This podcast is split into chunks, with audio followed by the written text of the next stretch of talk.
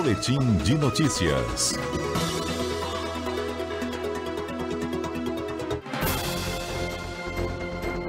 CBN Conexão Brasília, com Rômulo Pinheiro.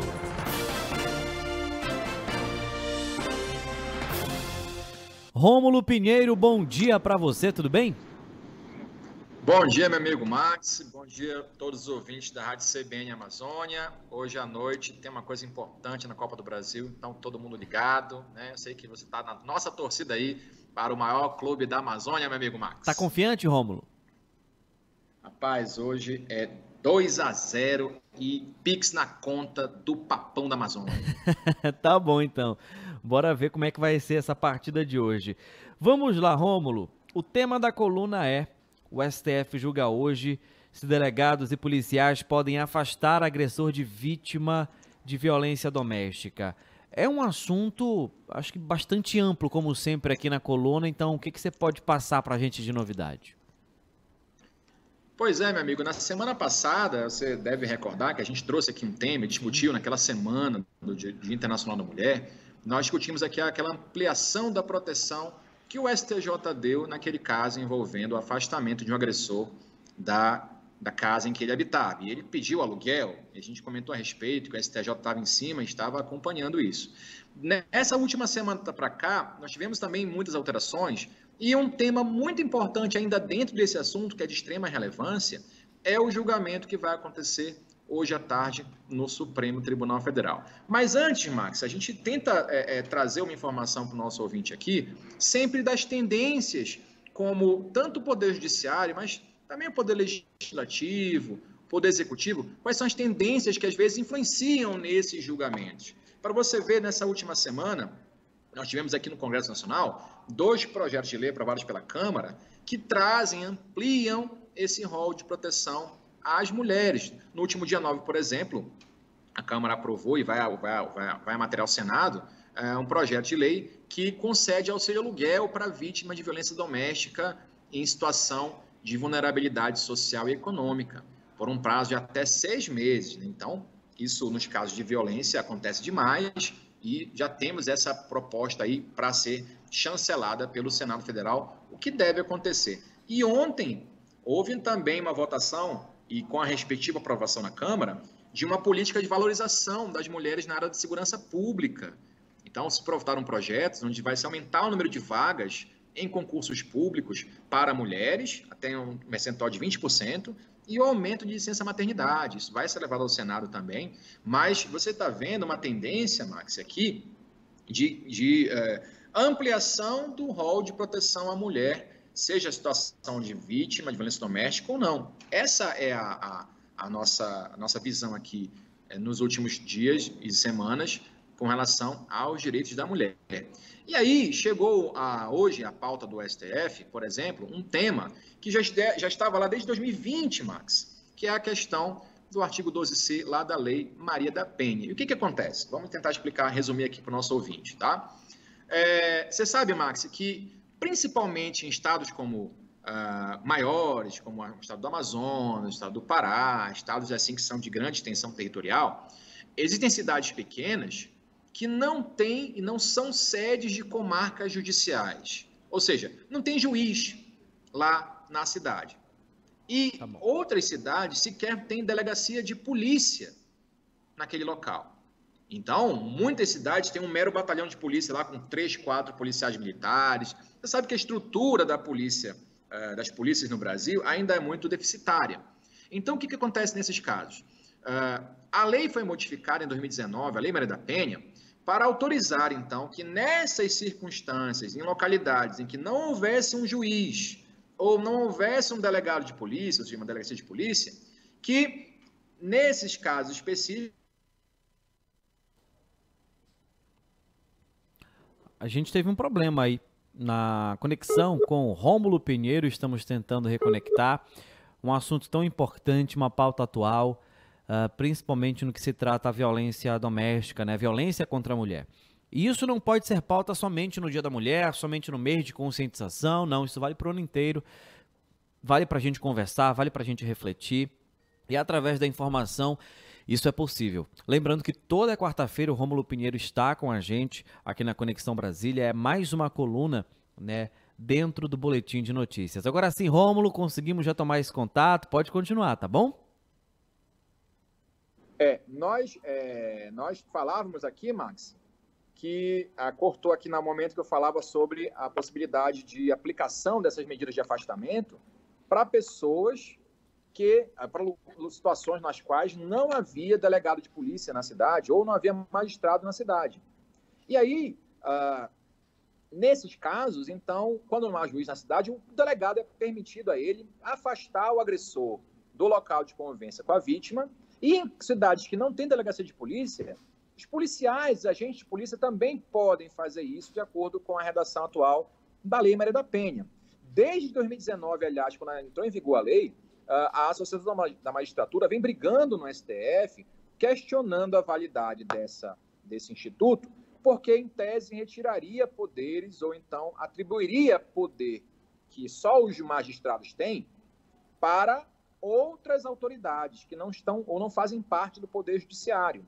Então, essa discussão ela vem ganhando peso desde 2019 e hoje à tarde nós teremos provavelmente uma decisão nesse respeito.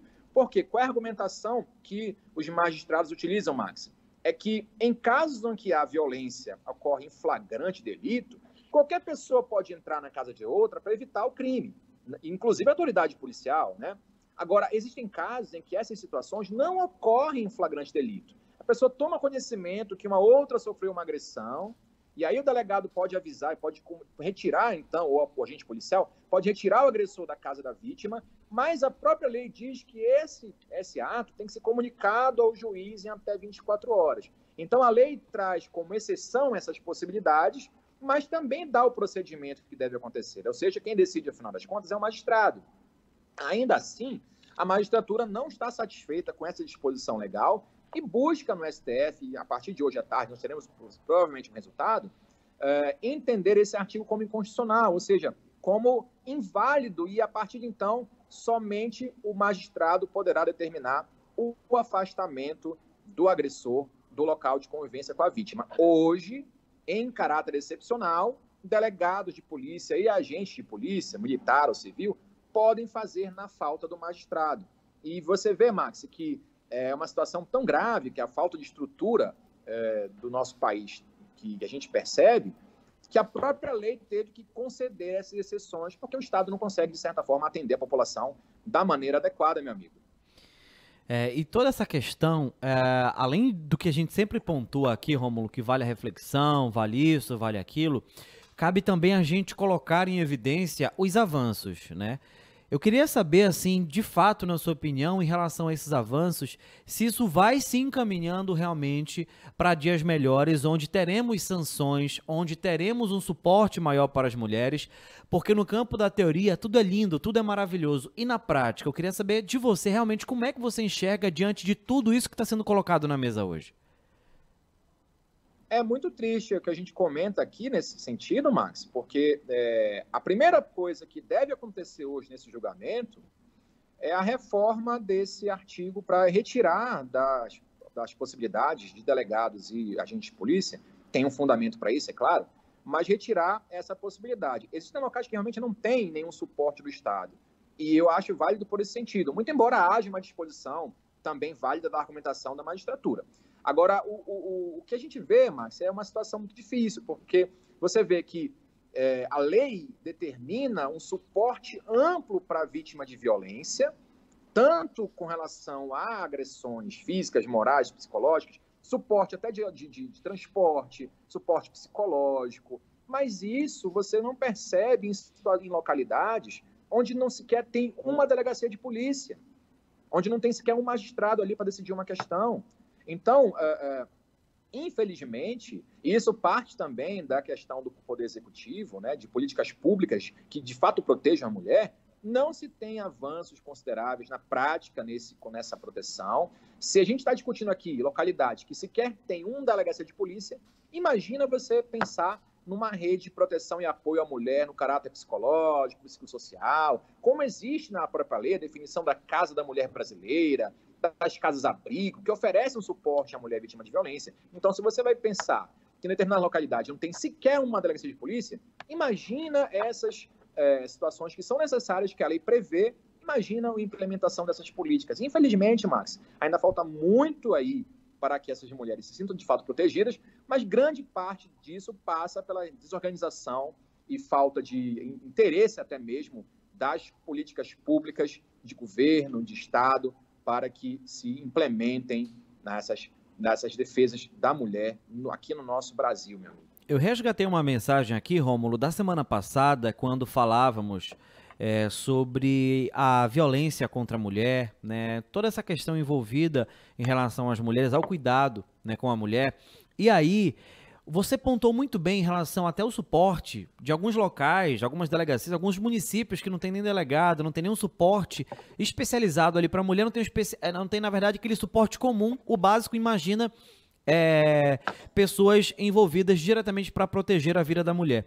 E o que acontece? O Cauã Mendonça, ele mandou que tem muita coisa boa na capital. Muita coisa.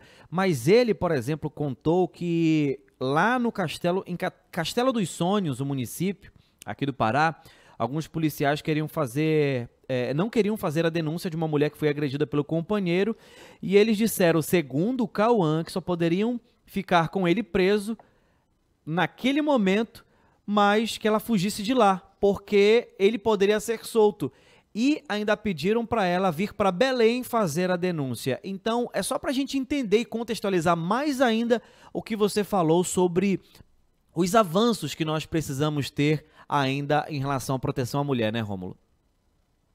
Pois é, para você ter uma ideia, isso passa também, Max, até pela falta de estrutura, não só é, é de, de, material, ou seja, de delegacias de polícia, mas também passa é, por, nesse caso específico, não foi, mas muitos profissionais ainda têm uma, uma, uma imagem e uma ideia equivocada disso. Você encontra em vários órgãos aí, infelizmente, notícias de gente que fala que a mulher não tem direitos, ou então que ela tem que voltar para a família, que ela tem que. Ou seja, dando orientações equivocadas. Nesse caso específico que o nosso ouvinte está falando, é uma falta de estrutura de manter a pessoa presa, e isso oportunamente vai gerar um crime mais grave ainda. Então, são circunstâncias, ainda mais nas cidades do interior, que dependem de um aparato do Estado mais próximo, que esse avanço está muito, muito, muito longe, infelizmente, de acontecer. Em Belém e Ananindeu, nós já temos núcleos de gênero, de violência de gênero, né?